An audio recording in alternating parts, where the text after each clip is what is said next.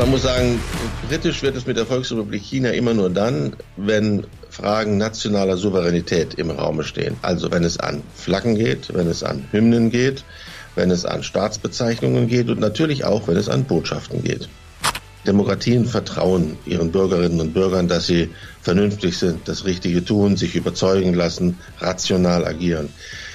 Das gibt es in China nicht. China ist ein kommunistisches System und dort gilt das Prinzip der Kontrolle. China arbeitet mit jedem politischen System, auch mit problematischen Systemen, auch mit Diktaturen zum Teil zusammen, wenn es chinesischen Interessen dient. Und eines der wichtigsten Interessen heißt natürlich Ressourcen.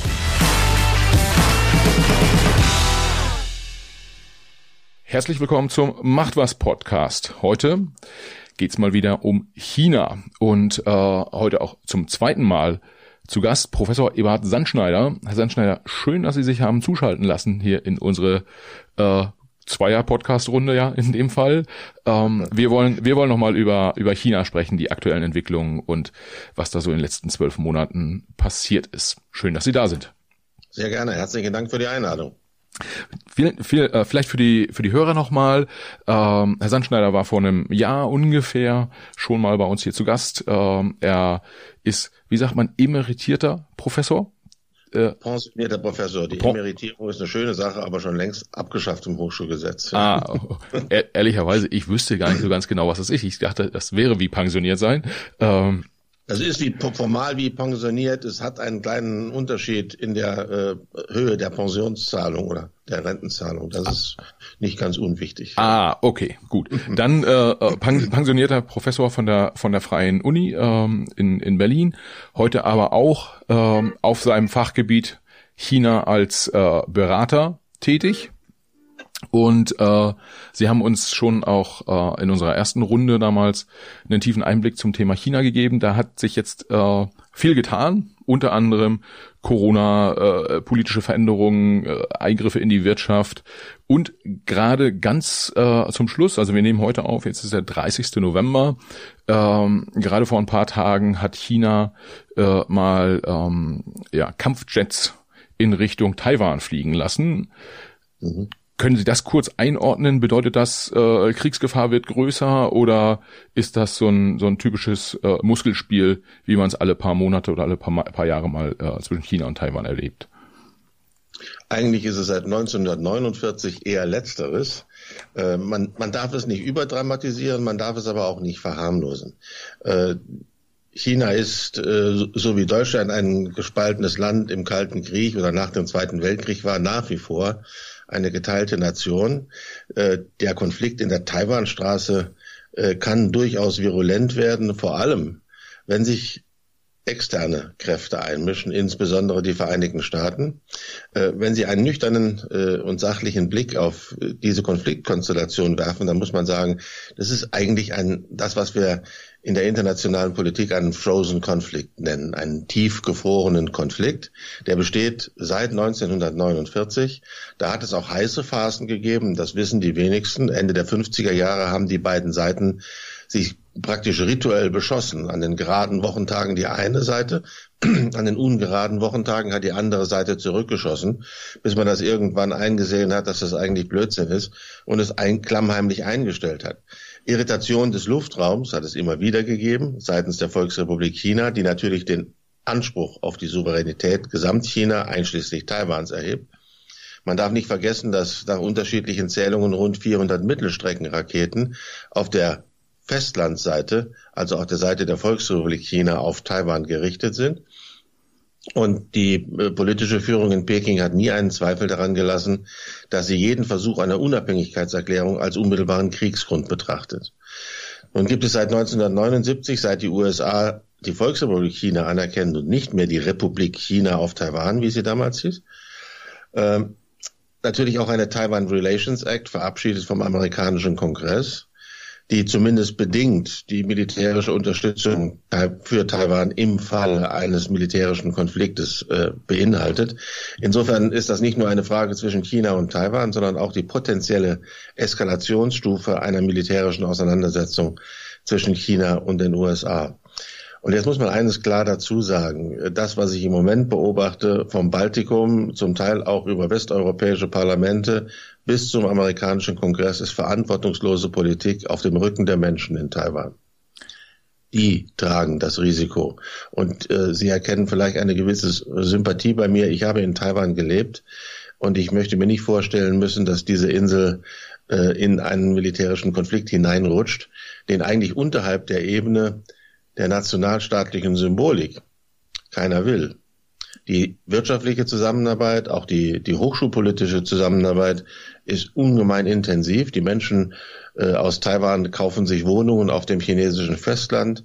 Taiwanesische Stiftungen unterstützen Universitäten auf dem chinesischen Festland. Das ist also alles andere als aggressiv. Aber wenn es an staatliches Verhalten und staatliche Symbolik geht, dann setzt diese Aggressivität ein. Die kann durchaus gefährlich sein. Große Zurückhaltung von außen in diesen Konflikt hinein zu sprechen, hinein zu agieren, scheint mir sehr sinnvoll zu sein. Im Moment, angeführt von den Vereinigten Staaten, ist der Trend ein anderer. Vielleicht äh, an der Stelle kurze Zwischenfrage.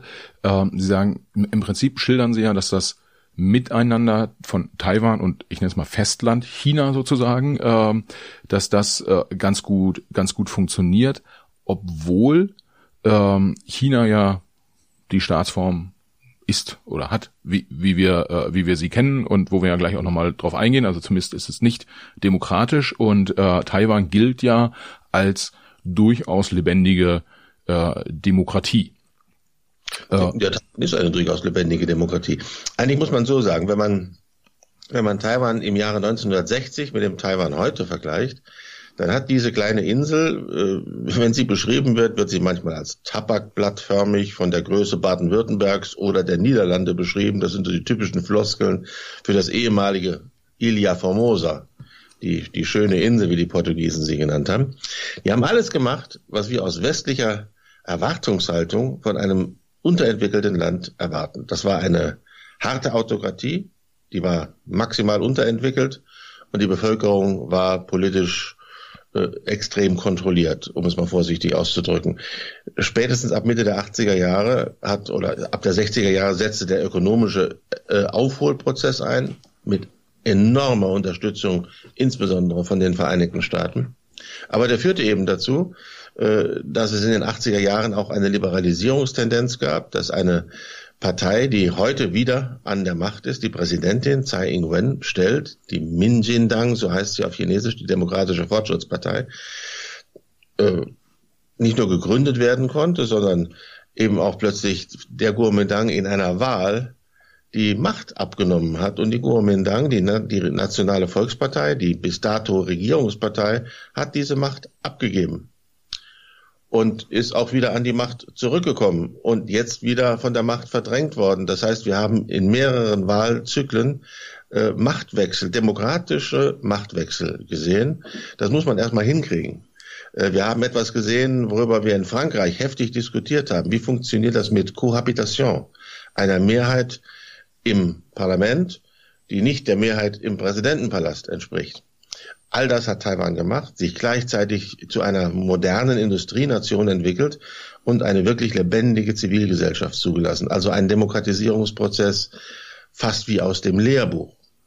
Und auf der anderen Seite die, die äh, nach wie vor äh, starre kommunistische, äh, das nach wie vor starre kommunistische System, das sich, äh, auch wenn es im Augenblick manch einem so scheint, in seinen Grundstrukturen nicht verändert hat. Darüber können wir gleich sicherlich noch sprechen. Aber wer glaubt, dass China äh, jetzt seit 2019, seit die Europäische Union eine neue Diktion gefunden hat, zum systemischen Rivalen geworden ist, der übersieht, dass dieses Land seit dem 1. Oktober 1949 ein systemischer Rivale für westliche Demokratien ist. Seit dem Tag ist China ein kommunistisches System.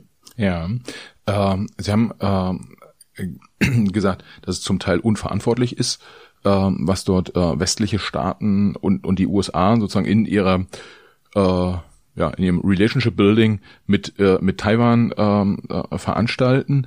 Ich habe jetzt gerade äh, gesehen, dass in Litauen beispielsweise mhm. äh, die, die äh, Taiwan eine ganz normale Botschaft äh, eröffnen konnte, auch unter dem mhm. Namen und es nicht irgendwie Taipei-Vertretung hieß, wie es wohl sonst äh, ja auch gängige Praxis ja. ist, um China nicht zu verärgern.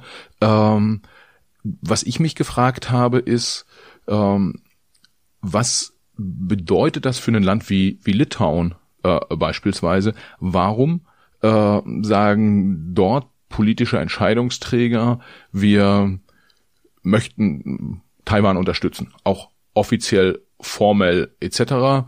Ähm, ist das da, ist das einfach so die, die, ich sag mal, die Liebe zur Demokratie? Oder steckt da was ganz anderes dahinter? Weil wenn es die Liebe zur Demokratie wäre, dann würden ja viele andere westliche Staaten mitziehen und Taiwan versuchen, ich, ich nenne es jetzt bewusst, unterstützen, vielleicht in Anführungsstrichen. Staaten lieben nicht, Staaten haben Interessen, könnte man sagen. Äh, aus der Sicht des Baltikums, da kann man Litauen sicherlich als ein prominentes Beispiel nehmen, ist die Liebe zu den Sicherheitsgarantien der Vereinigten Staaten sicherlich dominierend und ist ein klares Symbol an die China-Kritiker, an die China-Kritik, die in den USA auch unter Joe Biden dramatisch zunimmt und durchaus äh, in aggressiven Formen vorgetragen wird. Das hat die Taiwan-Renaissance ja ein bisschen mit sich gebracht. Also man muss sagen, britisch wird es mit der Volksrepublik China immer nur dann, wenn Fragen nationaler Souveränität im Raume stehen. Also wenn es an Flaggen geht, wenn es an Hymnen geht, wenn es an Staatsbezeichnungen geht und natürlich auch, wenn es an Botschaften geht. Das Paradox an der Situation Taiwans ist, dass das eigentlich äh, ein Gebilde ist, sage ich jetzt mal, das alle Kriterien unseres Staatsverständnisses erfüllt. So ganz klassisch in der Trias äh, des Staatsrechts, es gibt ein Staatsgebiet, es gibt eine Staatsgewalt, es gibt ein Staatsvolk. Also formal ein Staat. Aber es gibt eines nicht. Es gibt nicht die Anerkennung der anderen Staaten von Taiwan als Staat. Ausnahme sind äh, noch etwas mehr als ein Dutzend kleinere Staaten im Südpazifik. Der wichtigste Staat, der Taiwan noch diplomatisch anerkennt, man glaubt es kaum, ist der Vatikan. Auch nur, weil der mit China über die Ernennung von katholischen Bischöfen nach wie vor über Kreuz liegt, bei allen Versuchen in den letzten Jahren, das irgendwann zu beheben. Aber ich erinnere mich noch, als ich zum ersten Mal nach Taiwan gekommen bin, waren es noch weit über 30 Botschaften deren Flaggen im Eingangsbereich des taiwanesischen Außenministeriums hingen. Heute sind wir runter auf 19, auf 16. Äh, in die, auch der finanzielle Druck, die, die Anreize, die die Volksrepublik vielen dieser Staaten gegeben hat, hat dazu geführt, dass sie ihre Botschaften von Taipei nach Peking verlagert haben, so wie es die USA 1979 gemacht haben.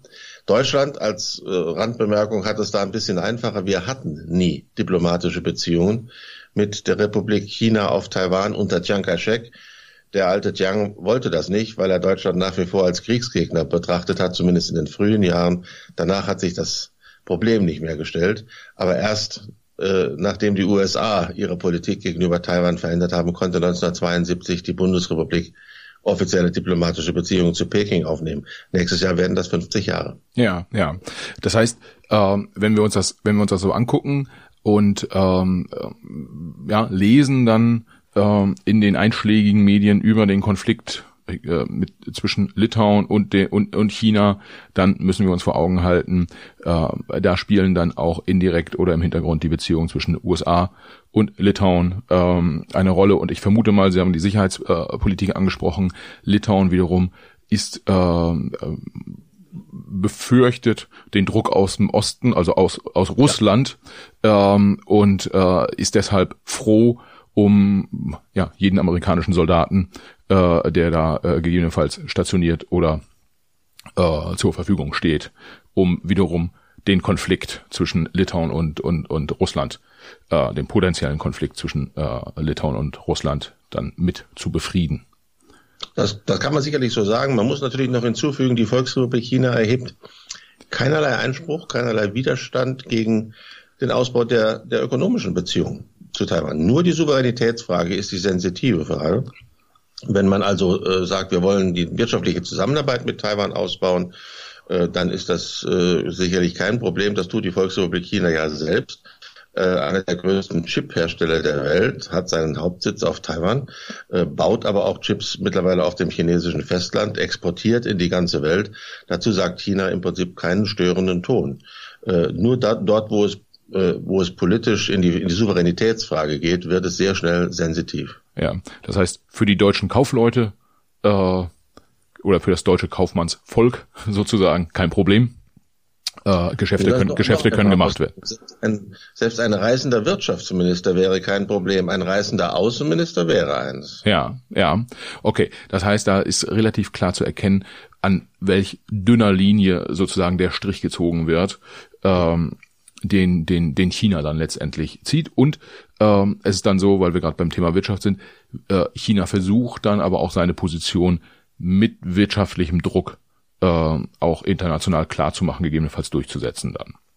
Ja klar, aber äh, wer sich darüber wundert, der muss sich generell das Verhalten von Staaten anschauen. Das tun Staaten so und Staaten, die die machtpolitischen Möglichkeiten haben, äh, tun das erst recht so. Das tun die Vereinigten Staaten genauso wie alle anderen auch.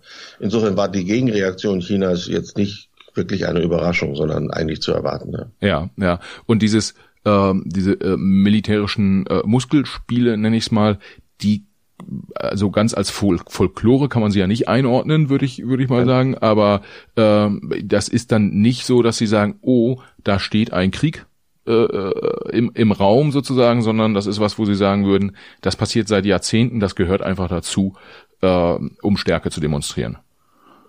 Ja klar, das ist, das ist symbolische Politik auf hohem Risikoniveau äh, mit der Eskalationsproblematik gegenüber den USA, die einem schon Gedanken machen sollte und natürlich auch mit der großen Gefahr eines Zufallskonfliktes. Stellen Sie sich einen unruhigen Finger auf der Raketenabwehr Taiwans vor und den Abschuss eines chinesischen Flugzeugs selbst im taiwanesischen Luftraum. Das würde dramatisch eskalieren. Genau dasselbe gilt äh, für einen Zusammenstoß zwischen Kriegsschiffen der siebten Flotte und der chinesischen Navy. Also da sind Risikopotenziale, die auf Zufall aufbauen. Natürlich Dinge, die man nicht aus dem Blick verlieren darf. Das ist eigentlich wahrscheinlich das größte Risiko.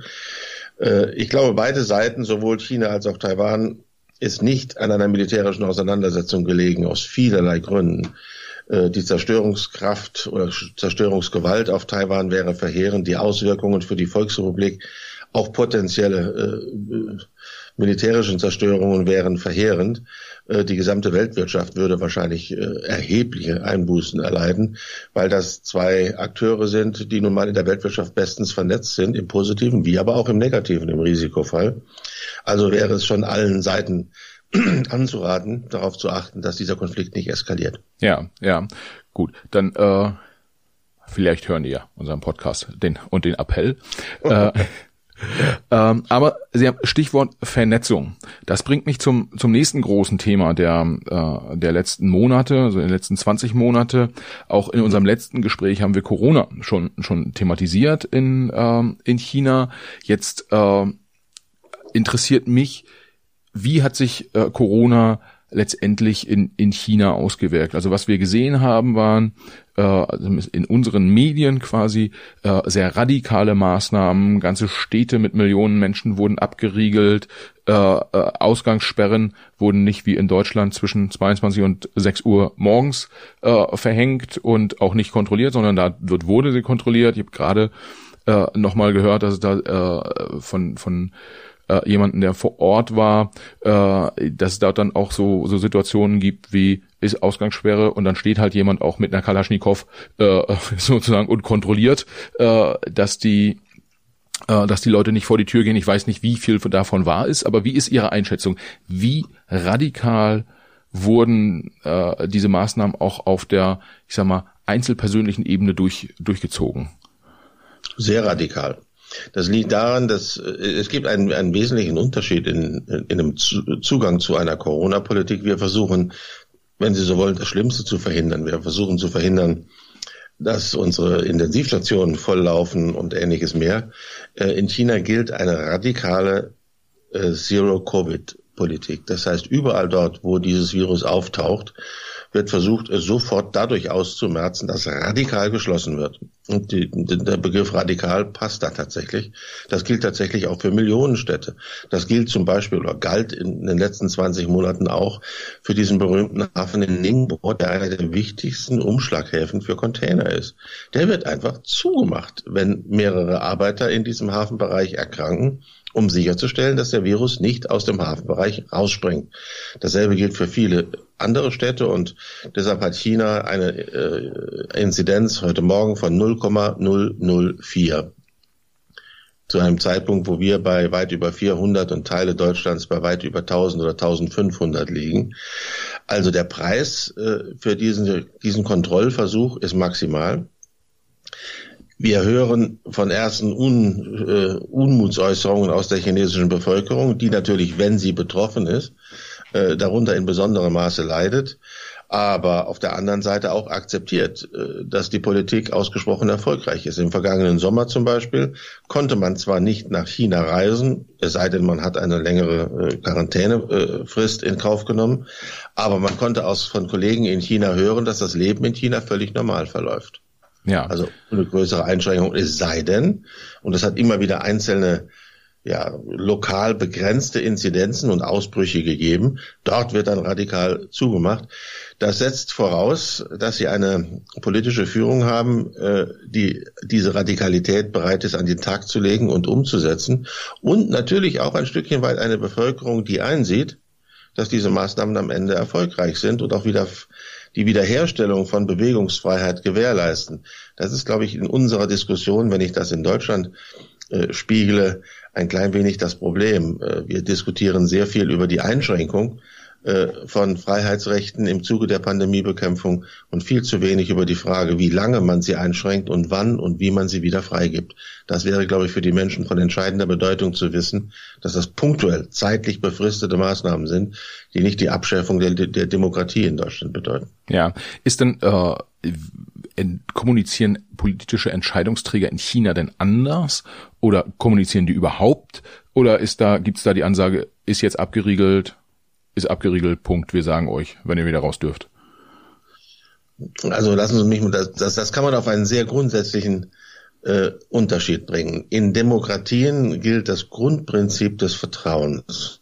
Demokratien vertrauen ihren Bürgerinnen und Bürgern, dass sie vernünftig sind, das Richtige tun, sich überzeugen lassen, rational agieren. Das gibt es in China nicht. China ist ein kommunistisches System und dort gilt das Prinzip der Kontrolle. Und das ist jetzt auch nicht pandemiebedingt, das kennen die Menschen in China. Das kennen sie auch in der analogen Zeit schon.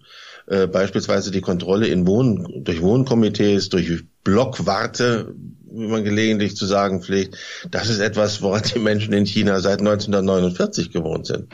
In den letzten Jahren ist noch dazugekommen, dass die technischen Möglichkeiten es der kommunistischen Partei erlauben, jetzt auch digital zu kontrollieren. Denken Sie an das berühmte soziale Kreditpunktesystem, an Gesichtserkennungssoftware, an all sowas. Sie können in China nicht auf die Straße gehen, auch vor der Pandemie schon, ohne dass sie in irgendeine Kamera hineinschauen, äh, die sie registriert und im Zweifelsfall auch nachverfolgt. Und jetzt kommt natürlich die Kontrollmaßnahme zur Eindämmung von Corona noch dazu. Äh, das heißt, Kontrolle ist in China etwas Alltägliches. Ich habe vor kurzem mal geschrieben, kommunistische Parteien sind Control Freaks. Äh, das klingt vielleicht lustiger, als es ist. Aber in China ist Kontrolle an der Tagesordnung. Ja, das heißt, ähm, die schon vorher gelernte Kontrolle oder das gelernte ja. kontrolliert werden führt dann dazu, dass jetzt die Sondermaßnahmen im Bereich Corona nicht dazu wiederum führen, dass die Leute sich unwohler fühlen, also dass sich der, der Durchschnittschinese stärker kontrolliert fühlt, stärker in seiner Freiheit eingeschränkt fühlt und äh, ich sag mal, deshalb auf die Straße gehen würde. Beispielsweise. Auf die Straße geht er nicht. Wie gesagt, wir bekommen aber gelegentlich aus den chinesischen Medien, das sind immer abgeleitete Schlussfolgerungen, weil es natürlich Berichte über Anti-Regierungsverhalten sicherlich nicht in den offiziellen chinesischen Medien gibt. Aber wir können das ableiten aus der ein oder anderen auch politischen Reaktion auf solche Dinge, dass es schon gelegentlich Unmut gibt über die Einschränkungen.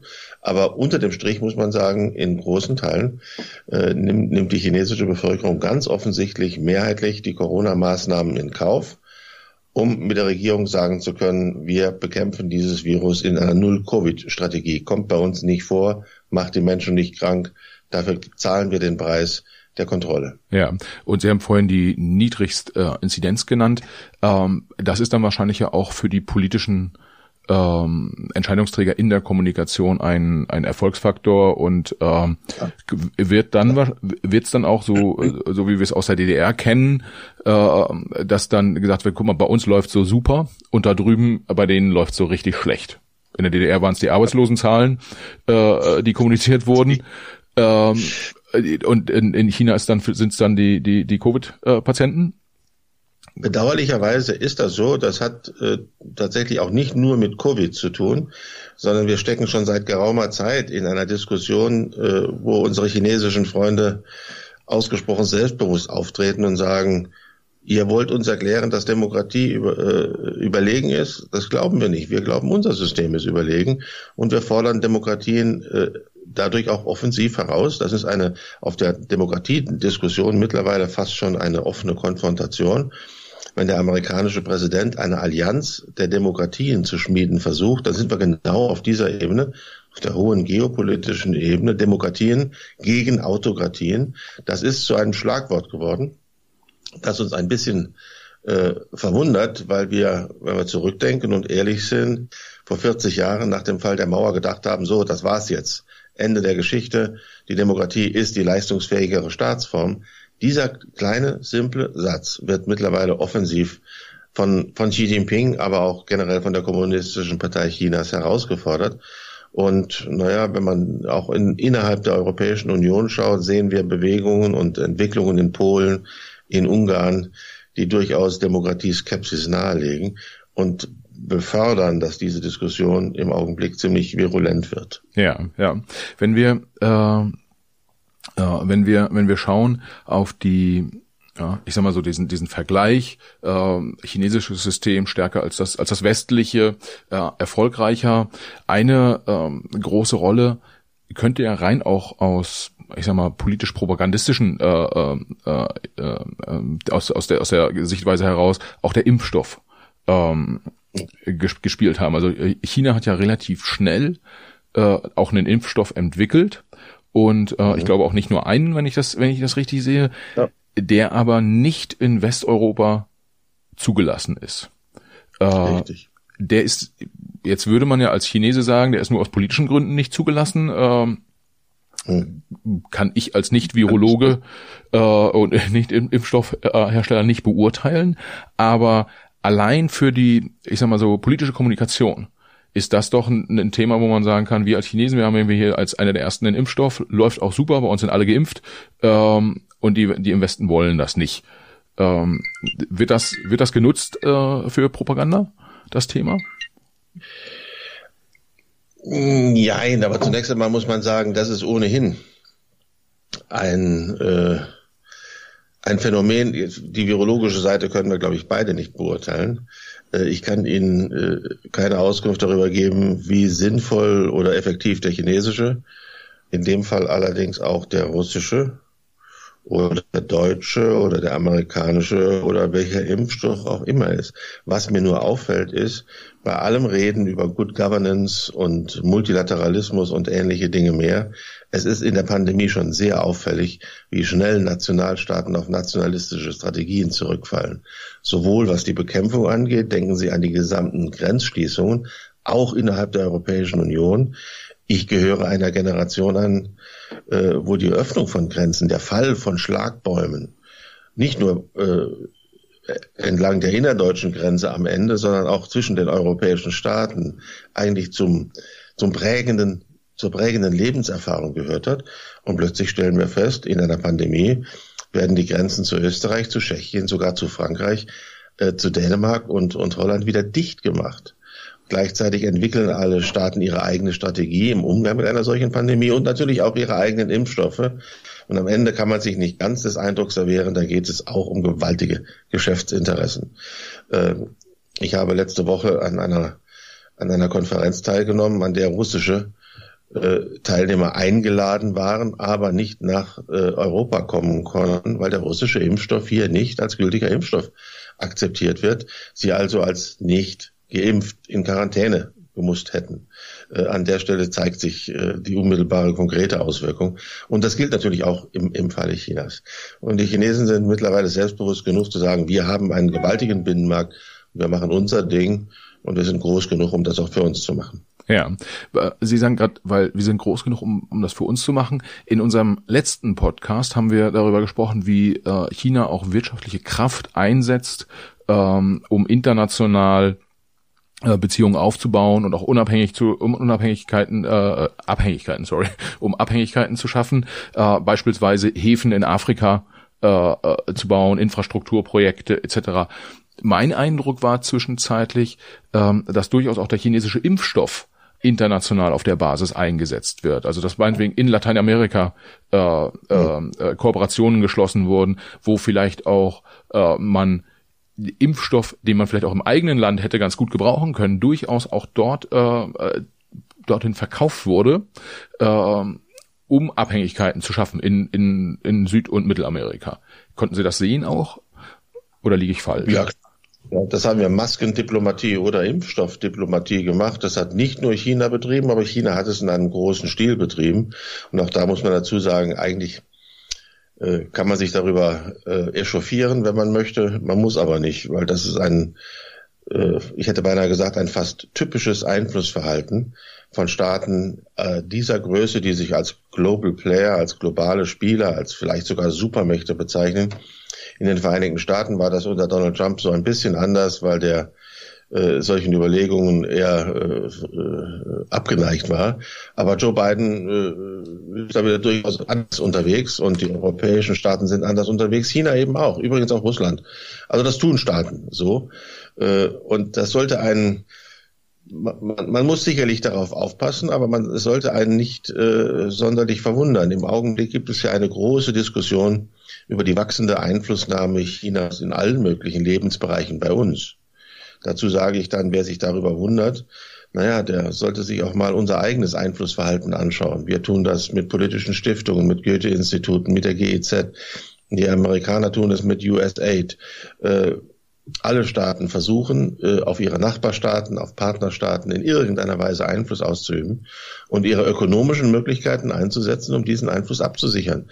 Das tun die Vereinigten Staaten, machen wir uns nichts vor das kann man in der Historie, in der Historie wunderbar belegen, das tut jetzt auch China, dass China das tut, ist weder kritikwürdig noch etwas Besonderes, äh, noch sonderlich überraschend. Wie man damit umgeht, ist eine spannende Frage. Also in dem Augenblick, wo Fehlinformationen eingesetzt werden sollten, müssten wir sicherlich gegensteuern. Ansonsten äh, stehe ich aber auf dem Standpunkt, äh, mein, mein persönliches Vertrauen in die Akzeptanz von Demokratie ist groß genug, um nicht Angst zu haben, dass in irgendeinem deutschen Konfuzius-Institut etwas Positives äh, über das chinesische politische System gesagt wird. Wenn das die Gefährdung deutscher Demokratie wäre, dann wäre mit der deutschen Demokratie etwas nicht in Ordnung. Ich bin fest davon überzeugt, dass dem nicht so ist. Ja, ja. Und ähm, wenn wir, ich nenne es mal äh, Impfstoffdiplomatie, äh, die da, wenn wir dann noch mal drauf schauen, Sie haben jetzt zwischendurch auch zweimal Russland nochmal ähm, genannt was, was mich auch interessieren würde in dem Zusammenhang ist, ähm, dass der russische Impfstoff international ähm, äh, nicht, nicht so gut anerkannt ist. Das kann wissenschaftliche äh, ja, Gründe haben oder, oder äh, äh, medizinische, die ich nicht beurteilen kann. Aber wenn man sich die Impfquoten in Russland anguckt, also zumindest das, was wir sehen in den Medien, dass äh, dort sehr stark fürs Impfen geworben wird, aber nicht geimpft wird, äh, äh, dann gibt's da offensichtlich gegenüber dem eigenen Impfstoff eine hohe, hohe Skepsis. Wie ist die Situation in China? Äh, war das da auch, ich, ich sag's nochmal so ein bisschen so wie in der, in der DDR, äh, das und das und das muss geimpft werden und dann geht da auch jeder zum Arzt und macht das, einfach weil es die klare Ansage gibt äh, von oben oder ähm, wurde da auch Überzeugungsarbeit geleistet in irgendeiner Form? Wissen Sie, wie hoch die Impfquoten sind etc. in, in China? Wissen wir nicht genau, wir kriegen nur das mit, äh, was die chinesische Seite uns an, an offiziellen Daten verkündet.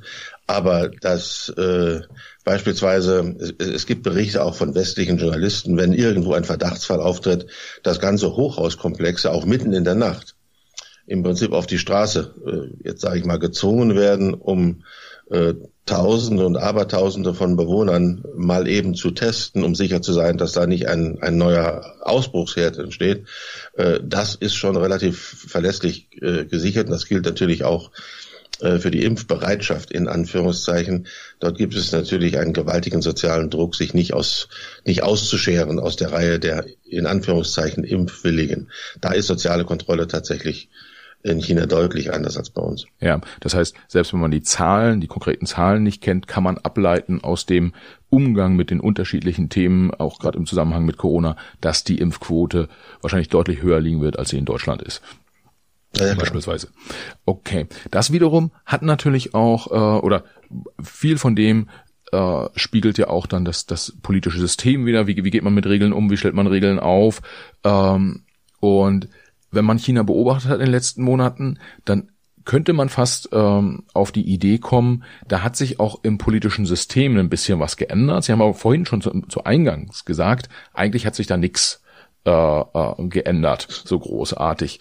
Ähm, wenn wir, wenn wir uns den, den Präsidenten angucken, ich glaube, viele Deutsche können gar nicht so recht einschätzen, wie stark dessen Macht eigentlich ist. Das ist so das eine. Aber was sich dort auch geändert hat, äh, es, es gab ja jetzt irgendwie die, die, die Berichterstattung, dass es eine Amtszeitverlängerung äh, geben soll, dass er, dass er vielleicht auf Lebenszeit auch Präsident äh, sein kann. Äh, es gab einen äh, ein Schriftstück, was irgendwie veröffentlicht wurde, was quasi eine historische Revolution oder äh, sein sollte und den, so den Sozialismus chinesischer Prägung nochmal neu beschrieben hat. Also er hat ein Buch geschrieben, könnte man sagen, äh, vielleicht ein bisschen flapsig.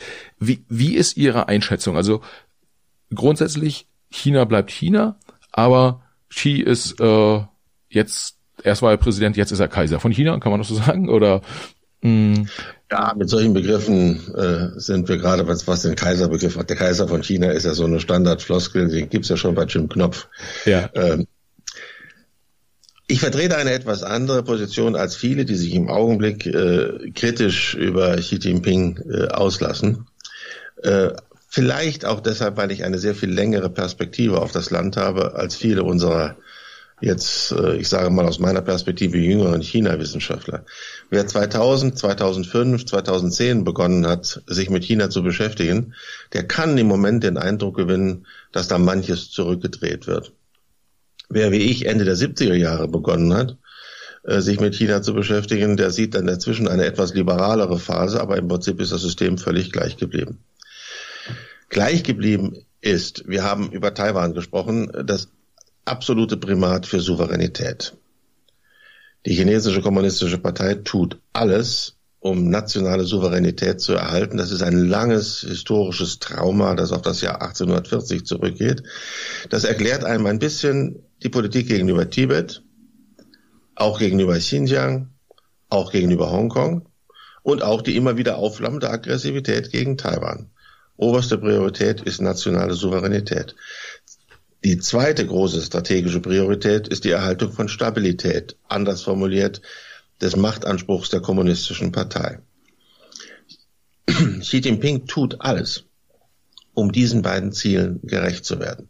Und was die Veränderung der Politik angeht, hat viel damit zu tun, dass sich als Ergebnis der erfolgreichen Modernisierungspolitik bestimmte strukturelle Herausforderungen geändert haben, die heute andere Antworten verlangen als beispielsweise 2005. Äh, ich mache es Ihnen an einem Beispiel in den letzten Monaten besonders äh, intensiv diskutiert, äh, die Politik gegenüber den großen Tech-Firmen. Alibaba, die, die Xiaomi, wie sie alle heißen. Äh, was treibt die chinesische politische Führung, wenn sie anfängt, diese Unternehmen zu regulieren? Was sie kann im Übrigen, äh, die Vereinigten Staaten versuchen das mit Twitter, Facebook und Amazon mehr oder weniger erfolglos bislang. Die, äh, die, die Stabilitätsherausforderung für Xi Jinping heißt, kann ich es zulassen, dass außerhalb der kommunistischen Partei landesweite Netzwerke entstehen, die nicht der Kontrolle der Partei unterliegen? Und darauf gibt er, wie alle seine Vorgänger, eine ganz einfache Antwort. Nein, geht nicht. Mein Lieblingsbeispiel ist eigentlich etwas, was aus, ein bisschen aus der Beobachtungsaufmerksamkeit herausgefallen ist, nämlich Falun Gong. Da haben wir uns sehr gewundert, das ist jetzt über zehn, weit über zehn Jahre her, warum eine kommunistische Partei etwas haben könnte gegen eine Gruppe von Menschen, die meditieren, die zusammen beten, die sich um Gesundheitsfragen kümmern. Weiß der Kuckuck, hätte ich beinahe gesagt, was als Themen noch so anstehen.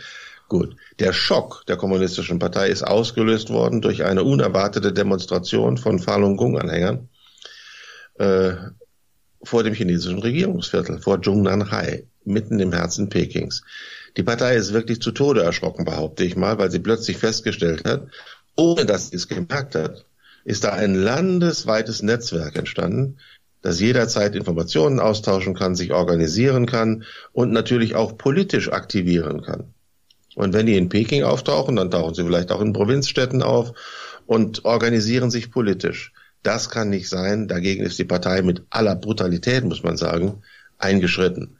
Dasselbe gilt äh, ohne diese Brutalität, aber mit der politischen Regel Regulierungsdynamik für Tech-Unternehmen. Es ist nicht vorstellbar für die kommunistische Partei, dass ein Unternehmen wie Alibaba das viele fröhliche Dinge für die Menschen in China tut, äh, nicht nur am Black Friday, sondern auch ansonsten, äh, durch seinen CEO anfängt, die kommunistische Partei zu kritisieren und ihre Finanzpolitik zu kritisieren. Und Jack Ma ist in Schwierigkeiten gekommen, als er genau das getan hat. Und da wird ihm gezeigt, äh, wenn man das salopp formuliert, wo der Hammer hängt. Und das hat die kommunistische Partei getan. Äh, das hat sie auch mit dem drohenden Datenabfluss von Ant und anderen Firmen über die New Yorker Börse an amerikanische Wettbewerber getan. Also äh, die Erhaltung von innerer Stabilität ist die Triebkraft und das gilt sogar für die Selbstpositionierung Xi Jinpings. Jetzt gehe ich nochmal zurück an meine erste Phase der, der Beschäftigung mit China. Ende der 70er Jahre waren wir gewöhnt, dass Macht in China lebenslang ausgeübt wird. Das galt für Mao, das galt aber auch für Mitglieder des Politbüros, zumindest diejenigen, die die Kulturrevolution überlebt hatten. Die Institutionalisierung von Macht durch die Begrenzung von Amtszeiten war eine Revolution für die damalige kommunistische Partei. Jetzt dreht Xi Jinping das zurück. Das kann man mit persönlichen Ambitionen erklären, das tun viele. Ich glaube, es gibt auch einen systemischen Faktor. Wenn es Ihnen um die Erhaltung von Souveränität und Stabilität geht, dann wäre Xi Jinping jetzt im Vorfeld des kommenden 20. Parteitages in einer Phase, wo die gesamte kommunistische Partei gelähmt ist durch die Suche nach seinem Nachfolger. Da würden Fraktionen in Grabenkämpfe miteinander verwickelt sein, um den nächsten starken Mann hervorzubringen, der dann auch wieder ein, zwei Jahre braucht, bis seine Position abgesichert ist. Ich bin fest davon überzeugt, dass Xi Jinping äh, fest davon ausgeht, dass eine aktive Handlungsfähigkeit der chinesischen Regierung nicht nur wegen der Pandemie, sondern auch wegen des wachsenden Konfrontationsdrucks mit den Vereinigten Staaten notwendig ist. Das könnte ein zentrales Motiv seines Handelns sein.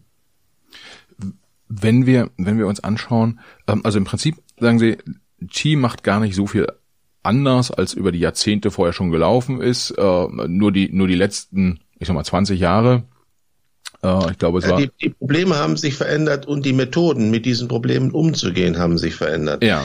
Vorhin über Kontrolle gesprochen.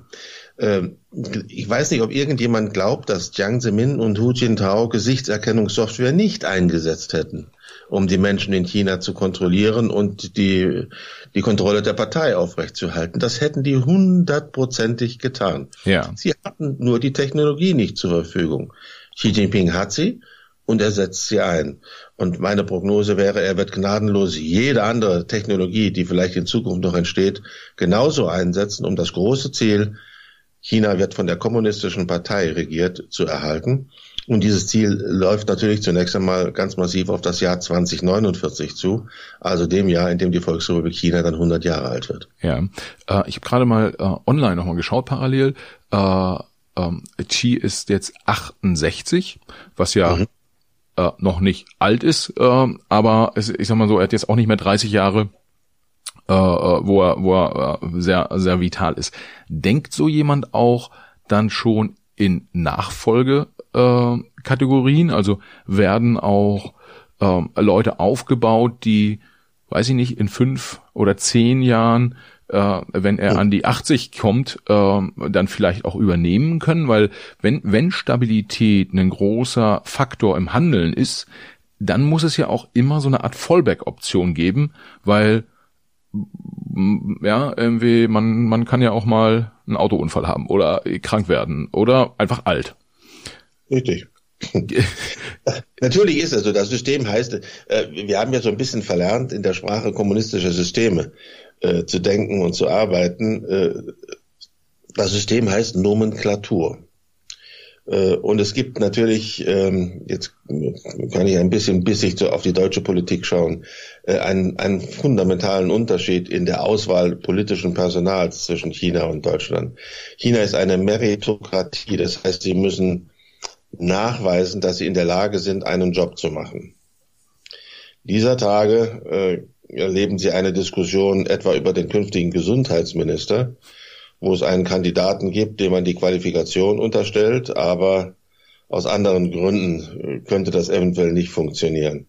Wir sind aber dabei, zum zweiten Mal äh, an die Spitze des Auswärtigen Amtes eine außenpolitisch völlig unerfahrene Persönlichkeit zu stellen.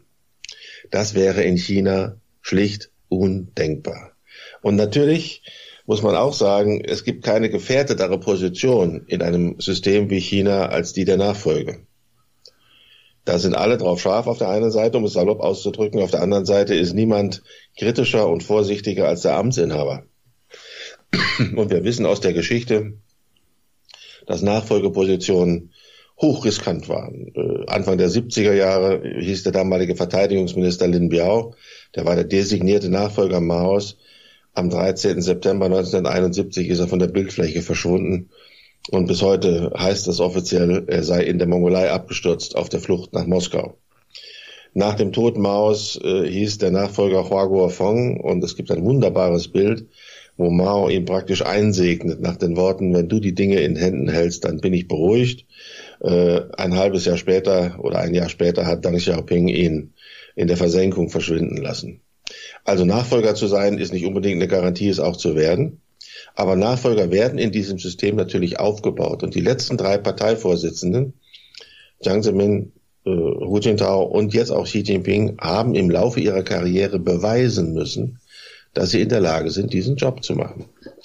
Das heißt, wenn Sie jetzt die Frage stellen, wer könnte denn nach Xi Jinping kommen, dann schaue ich ziemlich konsequent auf Leute, die Verantwortung in Xinjiang getragen haben, gerade eben erst in eine neue Verantwortungsposition in Tibet gebracht worden sind, die sich mit Sachthemen auskennen, ob das Gesundheit oder Wirtschaftspolitik ist. Darüber qualifiziert man sich, um im Nachfolgefall in die engere Wahl genommen zu werden. Eine Zufallsentscheidung durch Wahlentscheidung äh, und äh, na, ich äh, habe immer etwas spöttelnd gesagt, kann ich Ihnen auch sagen, der derzeitige Außenminister Heiko Maas hat nur an der falschen Stelle zum falschen Zeitpunkt in den Koalitionsverhandlungen rumgestanden. Deshalb ist er Außenminister geworden. Äh, aber er hat sich nie in, in, in außenpolitischen Fragen qualifiziert für diesen Job. Äh, bei Annalena Baerbock lässt er die gesamte Gemeinde, sie kommt ja aus dem Völkerrecht, wie sie selbst gesagt hat. Das ist es dann aber auch. Außenpolitisch ist sie völlig ein unbeschriebenes Blatt, hätte ich beinahe gesagt. Das heißt, äh, bei uns ist es, in China ist es so, dass die Kandidatinnen und Kandidaten nachweisen müssen, dass sie ihren Job können. Bei uns macht man äh, Learning äh, on the Job, wenn man in höchste politische Ämter kommt. Ja, äh, ich, vielleicht sollten wir nochmal einen extra Podcast äh, machen zu äh, zwischen, äh, Unterschied zwischen äh, deutschen und internationalen Politikern, vielleicht nicht nur ähm, äh, die chinesischen und der und der der Fachkompetenz oder der grundsätzlichen Kompetenz ähm, dieser. Ich glaube tatsächlich, dass das, dass das spannend äh, wäre und die die Beispiele, die Sie jetzt genannt haben, ähm, sind sind ja durchaus durchaus durchaus relevant und da steckt ja im Prinzip auch noch mal ein bisschen mehr dahinter, als dass man jetzt sagen würde, Mensch, bei uns kommen immer Leute da irgendwie an die Macht, in Anführungsstrichen, die gar nicht wissen, was sie damit tun sollen, äh, sondern es hat ja auch äh, Bedeutung für, für die Demokratie, wie man in so, einer, in so einem Amt agiert. Äh, das hat persönliche auch äh, Bedeutung. Äh, ja, also keinen der genannten würde man jetzt absprechen, dass die nicht wirklich mit Herzblut irgendwie ihre, ihren Job machen. Äh, ob sie das dann gut tun oder schlecht, ist nochmal eine ganz, ganz andere äh, Frage. Aber das, das äh, ist, ist eigentlich nochmal ein anderer, anderer Podcast. Ähm, was mir in Ihren Ausführungen aber nochmal in den Kopf gekommen ist, ähm, so ein Xi Jinping, der ist jetzt wahrscheinlich dann auf Lebenszeit ähm, an Bord, nenne ich es mal. Äh, was machen eigentlich seine Vorgänger? Also was passiert in einem System wie China, wenn ich nicht mehr der Chef vom Ganzen bin? Werde ich da eigentlich so entsorgt, dass ich nicht ähm, in, entsorgt in Anführungsstrichen, dass ich dem dem neuen Amtsinhaber nicht mehr gefährlich werden kann? Oder äh, kann ich tatsächlich entspannt auf einer Altersresidenz leben? Wahrscheinlich weder noch. Also zunächst einmal die, der, der wirklich wichtige Effekt dieser angesprochenen Institutionalisierung von Amtszeiten war, dass man aus dem Amt ausscheiden konnte, ohne das Risiko, äh, ohne ein persönliches Risiko erwarten zu müssen. In äh, Zeiten, in denen lebenslange Ämter üblich sind, das hat man auch in der DDR oder zum Teil auch in der UdSSR gesehen, ist das äh, mit dem Begriff der Säuberung verbunden, nicht mit dem, also ein Ausscheiden aus dem Amt äh, oder ein Rücktritt in dem Sinne gibt es formal, aber eigentlich heißt das Säuberung. Säuberung heißt, man selbst wird kaltgestellt und alle, die einen unterstützt haben, eben auch. Und durch diese Institutionalisierung ist dieser Effekt zunächst einmal ausgeblieben. Gleichzeitig müssen Sie sehen, dass man in China nie nur Spitzenpolitiker ist, sondern immer auch Repräsentant von großen Familienclans, die insbesondere in der chinesischen Wirtschaft eine wachsende Rolle spielen. Und als Repräsentant dieser Clans bleiben sie natürlich ein Stück weit erhalten, obwohl sie aus der Sichtbarkeit der Öffentlichkeit verschwinden. Äh, der ehemalige Ministerpräsident Zhu Rongji, der ehemalige Ministerpräsident Ben Jiabao, die gehören dazu. Die sind alle noch präsent, die tauchen gelegentlich auf, die halten hier mal eine Rede. Sie haben nicht mehr wirklich politischen Einfluss, weil sie von den Machtstrukturen von Xi Jinping entweder integriert oder verdrängt worden sind, aber sie müssen nicht damit rechnen, äh, dass sie äh, dass ihre persönliche Sicherheit gefährdet ist oder die ihrer Familie oder ihrer ihrer Anhänger. Das hat sich etwas verändert. Das ist insofern, wenn Sie so wollen, ein bisschen humaner geworden im Vergleich zu der Frühzeit von kommunistischen Systemen. Wenn Sie etwa an, an Stalin denken, da war der der Verlust der politischen Macht äh, gleichbedeutend in vielen, vielen, vielen Fällen mit dem Verlust des Lebens. Das war auch in China zum Teil so. Der Staatspräsident Liu Shaoqi in der Kulturrevolution ist mehr oder weniger durch unterlassene Hilfeleistung in einem äh, Gefängnis zu Tode gekommen. Äh, ich habe eben schon den Nachfolger, den designierten Nachfolger Maos Lin Biao angesprochen, der durch einen Flugzeugabsturz ums Leben gekommen ist. Das ist alles sehr viel ruhiger und äh, ich hätte beinahe gesagt verlässlicher auch für die Ausscheidenden aus dem Amt geworden. Man kann mittlerweile in China aus einem Amt ausscheiden ohne Schlimmeres befürchten zu müssen. Okay, den, den Satz, Satz lasse ich mal so stehen. Ähm, aber ähm, vielleicht noch ein, ein Schritt weiter. Ähm, Sie haben die, ähm, die deutschen äh, Politiker angesprochen. Das bringt mich zu den Beziehungen zwischen Deutschland ähm, und, und der EU und äh, äh, ja, insgesamt die internationalen Beziehungen. Äh, da habe ich zwei Themen, die ich gerne noch äh, so quasi in der letzten Runde mit Ihnen würde besprechen wollen, äh, die, dieser, dieser Podcast-Folge. Das eine ist, äh, im Sommer war das Thema Afghanistan relativ relativ groß. Ich habe dazu auch äh, mit einem mit einem ehemaligen äh, BND-Direktor gesprochen äh, über den über den Rückzug der der der Westalliierten äh, aus äh, aus China und äh, wenn man sich damit mit der Thematik dann beschäftigt, dann kam relativ schnell auch immer wieder in den Medien hoch, äh, China hat, hat einen Draht irgendwie zu den Taliban aufgebaut und China unterstützt sozusagen den, den, den Aufbau, den die, in Anführungsstrichen, der äh, Taliban vor Ort äh, und ist da sehr interessiert an stabilen Machtstrukturen auf, auf Seiten der Taliban. Äh, wie ist Ihre Perspektive darauf? Welche äh, Interessen verfolgt China in Afghanistan? Und ich sage mal so ideologisch, so richtig passen Taliban und die Kommunistische Partei Chinas ja nicht zusammen. Wie funktioniert das ja, dann? Das stört keinen. Also China ist zunächst einmal äh, außerordentlich zurückhaltend. Wir würden äh, aus unserer Sicht von Good Governance äh, äh, Bedingungen sprechen. Das tut China nicht. China arbeitet mit jedem politischen System, auch mit problematischen Systemen, auch mit Diktaturen zum Teil zusammen, wenn es chinesischen Interessen dient. Und eines der wichtigsten Interessen heißt natürlich Ressourcen. Und das gilt beispielsweise für die Kupferminen äh, im Nordosten Afghanistans. Das gilt zum Zweiten auf der politischen Ebene natürlich auch um die Stabilität der Region. Insofern haben Sie zu Recht gesagt, China ist an, an, an politischer Stabilität interessiert. Und es gibt einen dritten Aspekt. Es gibt natürlich mittlerweile einen, einen globalen Wettlauf um Interessensphären und Einfluss zwischen den USA und China. Und in dem Augenblick, wo sich die USA dermaßen in Anführungszeichen unrühmlich zurückziehen und klar zu erkennen geben, dass das der westliche Versuch, Demokratie mit Drohnen und Bomben und Militäreinsätzen äh, einzuführen, krachend gescheitert ist, dann ist China zur Stelle, um entsprechende Angebote zu machen. Das gilt jetzt in Afghanistan, das galt zuvor in äh, Teilen Zentralasiens, in Teilen Afrikas, das gilt in der Zusammenarbeit einiger lateinamerikanischer Staaten. Das ist eigentlich eine, eine globale Struktur, die man da ablesen kann. Und äh, kann man äh, kann man vielleicht auch davon ausgehen, dass China eine gewisse Befürchtung vor Islamismus, Islamismus äh, ähm, Terroraktionen, also sie gehen ja mit den Uiguren zum Beispiel, die ja auch äh, muslimisch sind, sehr hart um. Also äh, man spricht von Lagern, äh, wo, wo die, wo die äh, Uiguren eingesperrt werden.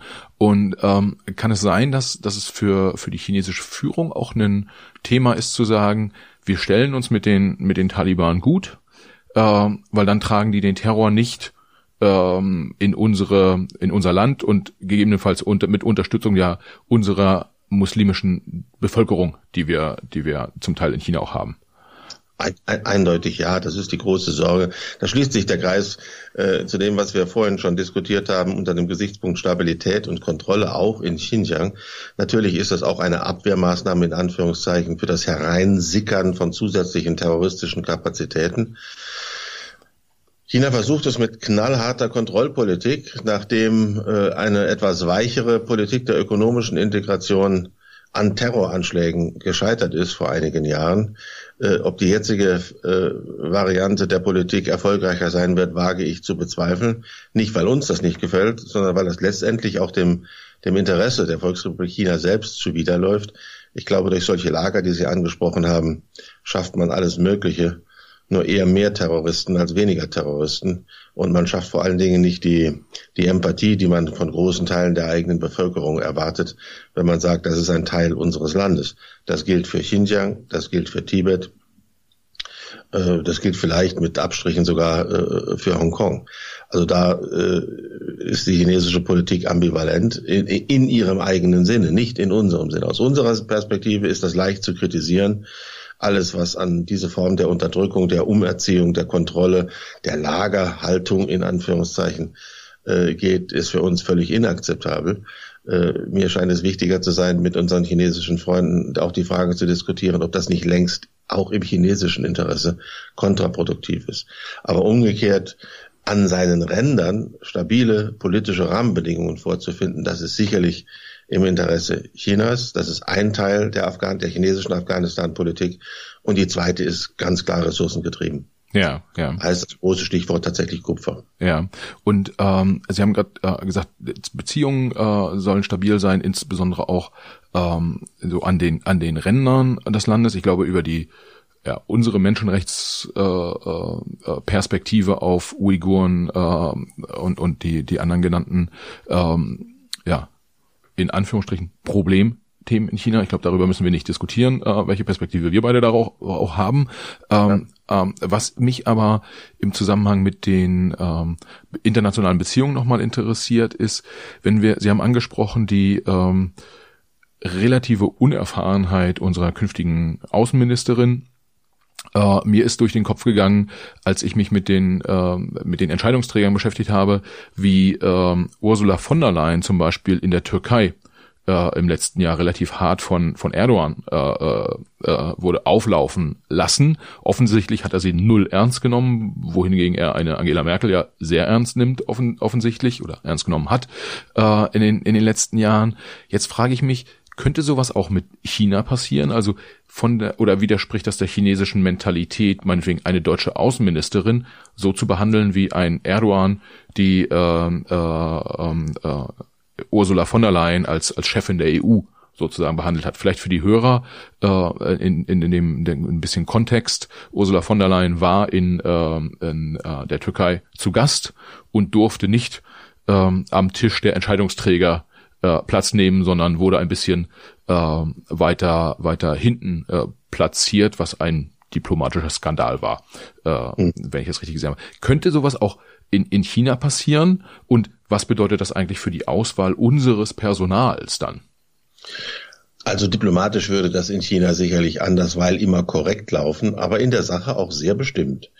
Äh, der Vor Vor Vorgänger von Frau Baerbock, äh, Joschka Fischer, äh, hat das mal erlebt, als er glaubte, seinem chinesischen Counterpart auf offener äh, Bühne einen kleinen Vortrag über Menschenrechte halten zu können und hinterher eine Viertelstunde einer Gegenrede seines chinesischen Partners über sich ergehen lassen musste. So müsste man sich das in etwa vorstellen. Das chinesische Selbstbewusstsein lässt es mittlerweile nicht mehr zu, dass man sich vorführen lässt. Aber im, im formalen Umgang äh, hat Frau Baerbock nichts zu befürchten. Die wird tadellos entsprechend der diplomatischen Regeln stattfinden. Sie müsste selbst schon äh, zu sehr hohen Affronts bereit sein ihrerseits, um en, en mit entsprechenden Affronts konfrontiert zu werden. Das wird funktionieren. Das äh, hat eigentlich immer äh, mehr oder weniger tadellos funktioniert. Aber das chinesische Selbstbewusstsein in solchen Fragen, auch in öffentlichen Stellungnahmen, hat zugenommen und kein Vertreter der chinesischen Außenpolitik muss sich dann erst noch einen Manuskripttext reinreichen lassen. Die können das aus dem FF und sie tun es mittlerweile auch in, in, freier Rede, ohne mit der Wimper zu zucken. Darauf muss man sich einstellen. Ja, das heißt, es besteht nicht die Gefahr, dass sozusagen Testosteron gesteuert, äh, äh, in Anführungsstrichen, wie wie wie es ja, wie wir hatten ja äh, Donald Trump, äh, äh, Putin, äh, Erdogan, die da schon so ein bisschen äh, brachialer unterwegs waren. Äh, äh, solche Gefahren bestehen in, in China nicht. China versucht sich da schon sehr korrekt, zumindest formal korrekt äh. Formal korrekt, das wird alles sehr freundlich sein. Äh, letztendlich, wissen Sie, solche kleinen diplomatischen Spielchen, denken Sie an die berühmte Episode Putin, sein Labrador und die deutsche Kanzlerin. Äh, das kann man in unterschiedlichen äh, Stufen der Eleganz machen. Ja. Und da würde ich unseren chinesischen Freunden ziemlich hohe Stufen zutrauen, einigen anderen Autokraten eher nicht. Ja. Okay. Äh, Herr Sandschneider, allerletzte äh, Bitte um, um Einschätzung. Ein Thema, was ich nicht komplett außen vor lassen muss. Zu dem könnte man auch einen kompletten Podcast machen, aber äh, vielleicht geben Sie mir kurz eine, eine Einschätzung. Perspektive China und Klimaschutz. Äh, aus der deutschen äh, Sichtweise heraus, äh, China hat Kohlekraftwerke, China hat Atomkraftwerke, China frisst Energie im, im, im wahrsten Sinne des Wortes auf der einen Seite, auf der anderen Seite hören wir immer wieder, aber für äh, China ist Klimaschutz mittlerweile ein, ein Top-Prio-Thema und auch dort wird's äh, äh, oder dort wird's mit Macht vorangetrieben, äh, Elektrifizierung, ähm, äh, Verbrennerfahrzeuge ab ich weiß nicht genau welches Jahr, äh, sollen verboten werden und auf gar keinen Fall mehr importiert werden. Äh, mögen Sie mir da kurz einen, einen Stand der Dinge und Ihre Einschätzung geben? Äh, wie läuft Klimaschutz in China? Das ist eines der schwierigsten äh, Themen für die chinesische Politik, würde ich sagen, weil unterschiedliche Interessen dort konträr zueinander stehen. Das erste und vorrangigste Interesse darüber legitimiert die kommunistische Partei ist die Fortsetzung von wirtschaftlichem Wachstum. Wirtschaftliches Wachstum kriegen sie aber nur, wenn sie entsprechende Ressourcen zur Verfügung haben. Das Thema haben wir mehrfach kurz am Rande angerissen. Und vor allen Dingen, wenn sie die Energie vorhalten können, die notwendig ist, um zu produzieren. In den letzten Wochen haben wir auch von deutschen Unternehmen vor Ort immer wieder einmal Klagen gehört, dass ihnen zum Teil kurzfristig mitgeteilt wird, dass die Stromversorgung eingestellt werden muss, weil nicht genügend Strom da ist. So. Das heißt, China setzt auf Kohle, China setzt auf Kernkraft. Ich glaube, im Moment sind über 30 neue Kernkraftwerke in Planung beziehungsweise im Bau in China. Das ist äh, hochgradig ko äh, kontrastierend äh, etwa zur deutschen äh, Atompolitik. Wir haben uns ja komplett verabschiedet. Auf der anderen Seite muss niemand in China die Notwendigkeit für Klimaschutz erklären, weil die Folgen, also wenn Sie so wollen, China hat im Zeitraffer in den letzten 40 Jahren eine Entwicklung durchgemacht, für die westliche Industriestaaten fast 300 Jahre gebraucht haben. China hat im Zeitraffer aber auch dieselbe Problemlage geschaffen, wenn Sie etwa an Umweltverschmutzung denken, an Luftverschmutzung, an Wasserverschmutzung, an äh, giftige Stoffe im Boden, an den Verlust von Anbauflächen in der Landwirtschaft. Das ist ein Land, das äh, äh nur sieben Prozent seiner Fläche für landwirtschaftlichen Anbau zur Verfügung hat, also längst abhängig ist, auch vom Import von Nahrungsmitteln die eigene Bevölkerung ernähren zu wollen. Da treffen diese Dinge alle aufeinander und müssen in eine Balance gebracht werden. Insofern Es kommt nicht von ungefähr, dass China im Augenblick etwa 100 Unternehmen hat, die sich alle mit Elektromobilität beschäftigen. Nicht alle von denen werden überleben. Einige werden pleite gehen, einige werden geschluckt werden, aber die werden mächtig den technologischen Standard in diesem Bereich international befördern auch auf unsere Märkte kommen. Im nächsten Jahr steht das erste große chinesische E-Mobilitätsunternehmen äh, an, NIO, mit einem äh, SUV auf den deutschen Markt zu kommen und damit der deutschen Automobilindustrie auf dem Heimatmarkt und nicht nur auf dem chinesischen Markt äh, Konkurrenz zu machen. Daran werden wir uns gewöhnen müssen. Und die chinesische Politik ist darauf ausgerichtet, all diese unterschiedlichen konfligierenden Interessen möglichst in eine Balance zu bringen und damit natürlich auch einen Beitrag zu leisten äh, zur globalen Klimapolitik. Niemand muss das den Chinesen erklären. Wenn das schief geht, wird auch China massiv unter den Klimaveränderungen leiden. Äh, insofern steht für uns dieses Paradox an, dass wir einerseits an vielen, vielen Stellen zu Recht, wie immer man das nimmt, äh, kritisch auf China schauen, insbesondere in der Frage der Menschenrechtspolitik. Auf der anderen Seite brauchen wir die Kooperationsbereitschaft Chinas, wenn wir in der Lage sein wollen, auch nur annähernd die klimapolitischen Herausforderungen der nächsten Jahre und Jahrzehnte zu meistern. Das ist die große Herausforderung äh, an, an China-Politik in den nächsten Jahren nichts von diesen beiden Extremen wirklich beiseite zu lassen und trotzdem einen gangbaren, pragmatischen Weg in der Mitte zu finden. Ja. Ähm, ich lasse das so, ich lasse das so, so stehen. Ähm, hm. Und äh, glaube tatsächlich, dass das, dass das einen eigenen, eigenen Podcast wert ist. Ähm, Herr Sandfelder, es hat riesig Spaß gemacht und war wieder sehr, sehr erkenntnisreich. Vielen Dank, ähm, dass Sie, dass Sie unseren äh, kleinen Podcast hier so äh, bereichert haben wieder. Und ähm, ja, wir machen das ja, um insgesamt äh, dahin zu kommen, dass man mehr miteinander redet und einander mehr zuhört. Und äh, ich bin sehr sicher, Ihnen haben die äh, Hörer auf jeden Fall sehr, sehr gerne zugehört. Äh, vielen Dank. Dann sage ich herzlichen Dank für die Einladung und ich hoffe, Sie denken nach über die deutsche China-Politik und haben Spaß dabei. Das ist auch nicht verboten. Herzlichen Dank für die Einladung. Danke.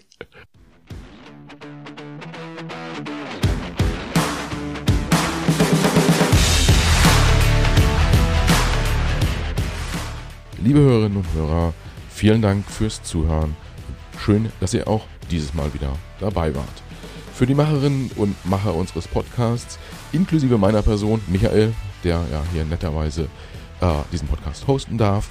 Für uns alle wäre es das größte Kompliment, wenn ihr dem Macht was Podcast eine 5-Sterne-Bewertung und einen positiven Kommentar auf Apple Podcast oder einer anderen von euch benutzten Podcast-App hinterlasst. Wir freuen uns auch, wenn ihr dem Macht was Podcast auf Instagram, Facebook, LinkedIn oder Twitter folgt. Schreibt uns dort gern Nachrichten, kommentiert unsere Episoden, übt gern auch Kritik und macht uns gern auch Vorschläge für Gäste, die ihr mal bei uns im Gespräch hören wollen würdet. Vielen Dank, viele Grüße und bis zur nächsten Folge. Alles Gute, bis dahin. Ciao.